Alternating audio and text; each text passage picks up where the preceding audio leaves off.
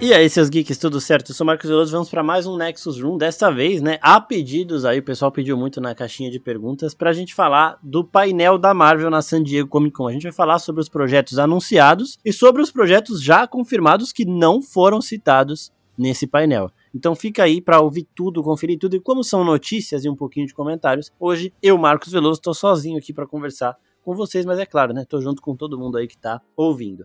Bom, a Marvel começou o painel falando da conclusão da fase 4, que será em Pantera Negra Wakanda Forever, então vai ser o último filme da fase 4. E a Marvel também anunciou é, projetos das próximas duas fases: a fase 5 completa e a fase 6 com três filmes. O primeiro e os dois últimos. Então, essas três fases, a fase 4, 5 e 6, vão todas juntas completar a saga do multiverso que é a segunda saga do universo Marvel. A primeira saga, para quem não lembra, é a saga do infinito, que começou em Homem de Ferro e acabou em Homem-Aranha 2, né? Basicamente acabou em Ultimato ali, mas acabou oficialmente em Homem-Aranha 2, que é a saga que mostra o Thanos e os efeitos aí do Thanos no universo Marvel. A saga do multiverso começou é, logo depois e começou também de fato em WandaVision, com a Wanda, com a Wanda já usando conceitos ali de feiticeiro escarlate, de ser Nexus e tudo mais, com Loki explorando muito mais, Homem-Aranha sem volta para casa, explorando o multiverso de fato, e Doutor Estranho Multiverso da Loucura sendo o filme mais importante até agora. Então agora já partindo para os filmes da fase 5, né? Vamos falar aqui então primeiro destes projetos da fase 5, depois a gente vai para a fase 6 e no finalzinho desse podcast a gente vai falar dos projetos que já estão confirmados, que vão acontecer, que devem fazer parte parte da fase 6, obviamente, mas que a Marvel não falou até agora. Bom, a fase 5 vai começar com Homem-Formiga e Vespa Quantum Mania, né? Homem-Formiga 3, né? O terceiro filme aí do Homem-Formiga,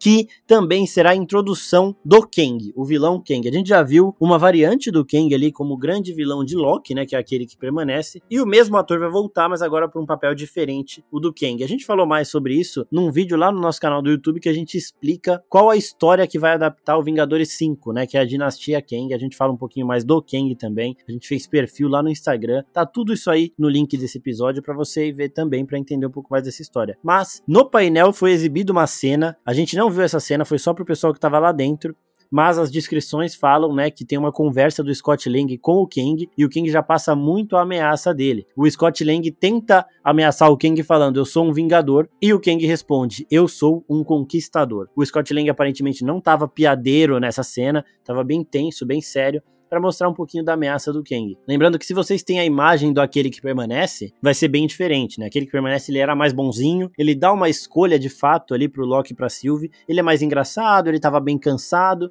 ele era um dos bons. O Kang aqui vai ser uma das piores variantes deste ser, né, extremamente poderoso, extremamente sábio que veio de séculos e séculos no futuro e aqui ele vai mostrar a que veio. Esse filme ainda vai ter a filha do Scott Lang, né, a Cassie Lang usando o manto de estatura e agora já vamos para a parte de teoria. Além do Kang e da estatura que vão ser apresentados aqui nesse filme, eu acredito que nós teremos a primeira vez, a primeira a formação, né, dos jovens Vingadores. O diretor Peyton Reed falou que esse filme do Homem-Formiga, né, o diretor do filme, falou que vai ter muitas aparições, participações surpreendentes. E eu acredito que são os jovens Vingadores que a gente já viu no CM voltando aqui. Então a gente coloca aí Kate Bishop, o Patriota que aparece em Falcões do Invernal, lá ainda ele, tem, ele ainda não tem nada de herói nem nada, só que aqui ele já poderia chegar já aprendendo mais coisa. Tem a América Chaves também. Os filhos da Wanda talvez apareçam aqui, mas com outros atores. Em um vídeo a gente vai explicar melhor essa teoria. Mas eu acho que os jovens Vingadores vão começar a ser formados aqui,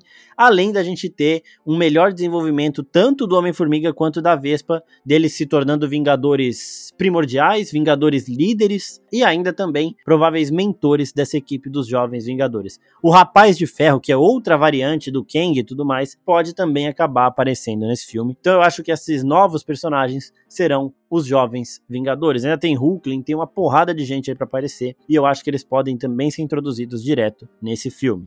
Passando para uma série, nós teremos Invasão Secreta, que foi descrito como um evento de crossover, né? Um, evento crossover. Evento crossover é aqueles eventos que juntam diversos universos, né? A gente teve um dos grandes eventos crossovers da Disney agora, foi o filme do Tico e Teco, que colocou o Sonic, colocou um monte de animação lá, Sonic, o Sonic feio, tá, gente? Não é o Sonic oficial, é o Sonic feio. Colocou uma porrada de animação de vários universos diferentes em um evento crossover. E o evento crossover de Invasão Secretas que que eu acredito que vai acontecer é com Agents of Shield. Então a gente pode ver alguns dos agentes da Shield chegando ao CM de fato aqui muito principalmente a Quake, né? A Quake era uma inumana lá e ela pode acabar vindo para cá até porque eu acho que a Shield vai ter muita conexão nessa série.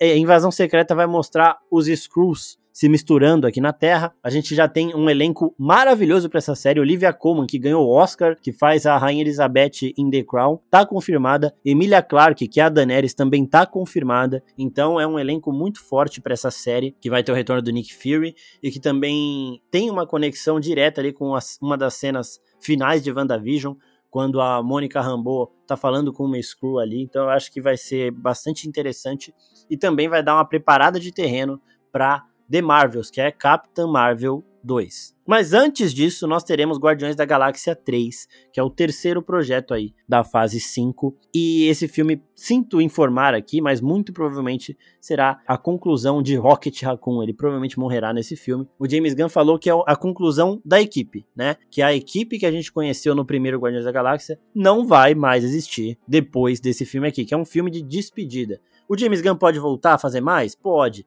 Os Guardiões da Galáxia vão ter mais filmes? Vão mas com outras formações. Então a gente tem personagens entrando aqui, como o próprio Adam Warlock, né, que é um personagem bastante importante nos quadrinhos da Marvel, mas a gente também vai ter muitas despedidas. Eu acho que as mais prováveis, as mais evidentes aí são a do Rocket e a do Drax, né, até porque o Dave Bautista não aguenta mais, ele, ele brigou com a Marvel há muito tempo aí. Agora ele parece que ele tá de bom humor com a Marvel, que ele tá numa boa, fez propaganda lá do, dos eventos de Guardiões no parque da Disney, mas na época do filme ele tava muito desgastado, então provavelmente a Marvel falou pro James Gunn, ó, pode tirar. E esse filme também, o James Gunn descreveu esse filme como o Rocket é a criatura mais triste do universo e nós vamos mostrar isso neste filme. Esse filme vai ter o vilão autoevolucionário, que vai ser o criador do Rocket e de outros animais geneticamente modificados aí e, e ciberneticamente modificados, né?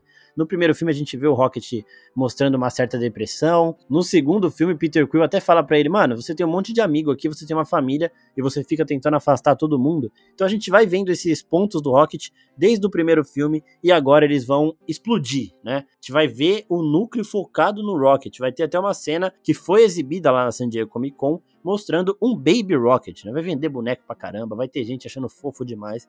E o Baby Rocket vai ser mostrado porque o filme vai mostrar muito da origem dele. Agora, mais uma série aqui falando de Echo. Echo, a personagem que foi apresentada em Gavião Arqueiro, na série do Gavião Arqueiro, vai ganhar uma série solo aqui, né? A Maya Lopes né, aquela personagem que trabalhava para o Rei do Crime, mas que depois acaba atirando no Rei do Crime. E essa série terá os retornos confirmados de Vincent Donofrio, o Rei do Crime, e também Charlie Cox como o Demolidor. Então a gente deve ver a Maia, né, que é a Echo, caçando o Rei do Crime ou fugindo dele, e o Demolidor ajudando ela nesse processo de caçar ou de fugir do Rei do Crime. Essa série também faz parte da fase 5, mas não deve conversar muito com o conceito de multiverso. Aí sim, nós temos uma aqui que vai conversar bastante com o conceito de multiverso, que é a segunda temporada de Loki. O Loki, a Sylvie e o Mobius vão voltar para a segunda temporada. Eu disse Mobius, não Morbius. Não venham com Morbin Time pra mim aqui, porque já deu, né, gente? Já deu, superem Morbius aí. E depois nós temos The Marvels, que é o filme da é o segundo filme da Capitã Marvel,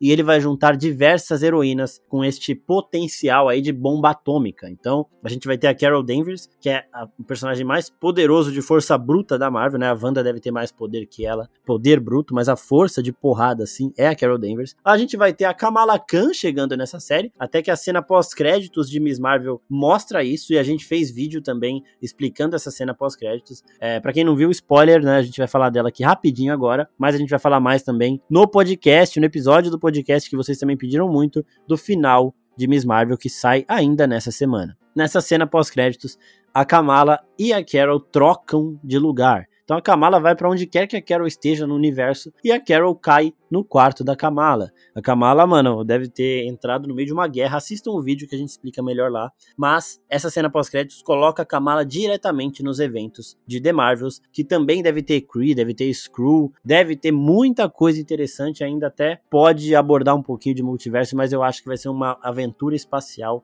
diferente aí, eu tô bem empolgado para esse filme. Nós temos aqui um também dos mais aguardados, que é Blade, também faz parte da fase 5, né? Será estrelado por Mahershala Ali. O personagem já apareceu pela voz em numa cena pós-créditos de Eternos, mas ele ainda não estreou. A gente achou que ele poderia estar em Cavaleiro da Lua, mas não estava. E esse filme do Blade ainda não tem muitas novidades, mas eu espero que tenha ali um início da formação dos Filhos da Meia-Noite, né? Com o Cavaleiro da Lua, com o Motoqueiro Fantasma, alguma menção dele e tudo mais. É, gostaria de ver o Cavaleiro da Lua aparecendo aqui. E quero ver o Danny Whitman, né? Que é o personagem do Kit Harington, o Jon Snow de Game of Thrones, voltando aqui, já que na cena pós-créditos de Eternos, ele e o Blade se encontram, quando ele vai pegar ali a espada que dá os poderes do Cavaleiro Negro. E passando agora para outra série, nós temos Coração de Ferro, a série da Riri Williams, que vai ser a herdeira de todo o potencial do Homem de Ferro, Tony Stark. Ela vai ser apresentada no universo Marvel ainda na fase 4, em Pantera Negra Wakanda Forever, mas vai ganhar uma série solo também aí já na fase 5, mostrando mais o desenvolvimento dela. Para quem não sabe, a Riri Williams nos quadrinhos, ela fez uma tecnologia reversa na armadura do Homem de Ferro, conseguiu criar uma armadura daí e acabou impressionando as pessoas ligadas ao Tony Stark, até que o Tony Stark, em forma de holograma, aparece para ela, para convidar ela lá para assumir esse manto e tudo mais, para parabenizá-la pelos feitos dela, porque naquele, naquele momento nos quadrinhos o Tony também estava morto. Isso não vai acontecer aqui no semi porque o Robert Downey Jr. não vai voltar. A Marvel não tem dinheiro e ele não tem vontade. Ele fechou o arco dele de uma forma muito perfeita. Ele mesmo diz isso. Ele e o Chris Evans, eles dão entrevistas muito parecidas quando falam de retorno. O Chris Evans falou que voltaria como Tocha Humana, mas como Capitão América não, porque ele fechou o arco de uma maneira perfeita. E o Robert Downey Jr. fala a mesma coisa do Homem-Aranha. E o Robert Downey Jr. fala a mesma coisa do Homem de Ferro ele não vai voltar porque fechou o arco de uma forma perfeita. E aí depois da série de Coração de Ferro nós temos outras séries aí para chegar. Nós temos Agatha, o Coven do Caos, né, que é uma série que vai mostrar Agatha Harkness e provavelmente vai ter a Wanda nessa parada, porque a Wanda prendeu a Agatha. O que eu acho que pode acontecer, mas é, não sei se pode acontecer, mas seria legal, é de adaptarem os momentos lá da Wanda escondida, né? Porque para quem não sabe, nos quadrinhos acontece quase igual aconteceu em Doutor Estranho. Ela vê que ela fez uma merda colossal e aí ela fala: "Mano, não, não isso aqui não é para mim. Eu vou viver uma vida normal, vou me esconder". E ela some e a única pessoa que fica do lado dela é a Agatha, né? Só que a Agatha nos quadrinhos em forma espiritual, que ela já estava morta, mas a Wanda conseguia falar com ela. Aqui pode ser que ela liberte a Agatha e a Agatha fique com ela lá, mas aí eu acho que a série seria muito mais focada na Wanda do que na Agatha, então não teria o nome da Agatha. Se bem que o filme do Doutor Estranho também é mais focado na Wanda e tem o nome do Doutor Estranho, né? Mas eu acho que eles não vão fazer isso de novo. Acho que vai ser outra parada, mas pelo menos eles têm que explicar como que a Agatha saiu do, do controle lá da Wanda, né? Mais uma série, essa é uma série diferente da do estilo que a Disney costuma fazer, a série do Demolidor, que vai ter 18 episódios. As séries da Marvel, geralmente, a WandaVision foi a que mais teve, teve 10, né? Se eu não me engano, e as outras têm tudo 6 episódios. Demolidor vai ter 18 episódios, isso porque é uma série que não precisa de CGI. Então, a Marvel ela dá, graças a Deus aí, faz um monte de episódio para as que, que precisam de muito CGI aí é, ficarem com mais intervalo para sair, né? A série vai se chamar Demolidor Born Again, né? Nascido de novo. É um nome aí que também faz referência a ele voltando para Marvel, assim como Homem-Aranha quando voltou, é, recebeu o nome de De Volta ao Lar. A série dele vai chamar Nascido de Novo, Born Again, e deve fazer referência, faz referência também a eventos dos quadrinhos, mas deve fazer uma referência a um renascimento do personagem agora em Casa Nova, agora na Marvel de fato. Essa série, além dos 18 episódios, terá também o retorno do Vincent D'Onofrio como o rei do crime, Wilson Fisk. Agora, mais dois filmes que vão fechar a fase 5 são Capitão América New World Order, Capitão América do Sam Wilson, Capitão América que foi introduzido e confirmado em Falcão e Soldado Invernal, vai agora assumir as rédeas aqui em New World Order, New World Order, que também faz referência a eventos dos quadrinhos. Né? A gente vai falar mais sobre esses projetos de forma isolada em outros podcasts e vídeos, então fiquem ligados. Esse aqui é bem um giro de notícias aí da San Diego Comic Con. E fechando a fase 5, nós temos o filme dos Thunderbolts. Os Thunderbolts são tipo o esquadrão suicida da Marvel, mas é uma equipe montada por mercenários que fazem aquelas missões que os Vingadores não querem fazer ou que fazem missões contra os Vingadores, né? Então a gente lembra que o governo tentou segurar os Vingadores com o Tratado de Sokovia, não deu certo, então faz sentido eles montarem uma super equipe paga para tentar até combater os Vingadores em algum momento. Os membros dessa equipe que eu acho que vão compor essa equipe, a gente já falou disso em um vídeo também, depois vocês olhem lá no, no YouTube, tá também o link aqui embaixo na descrição desse podcast. Mas eu acho que principalmente a Helena Belova estará aí. O Soldado Invernal, o pessoal acha difícil, mas eu acho que agora, depois dele ter feito o Sema aceitar o manto lá e ajudado o Sema a aceitar o manto de Capitão América, ele tá meio sem propósito aí, é capaz dele acabar aceitando essa. O Barão Zemo também, o agente americano também, todo o pessoal que a, que a Valentina conversou, ele tá nessa equipe, né? Ela fala do Barão Zemo, ela conversa com o agente americano e conversa com a Helena Belova, né? Então esse pessoal com certeza estará no filme. Tem rumores de que a Ghost vai estar no filme, a vilã de Homem-Formiga 2, e também da treinadora, que é a vilã do filme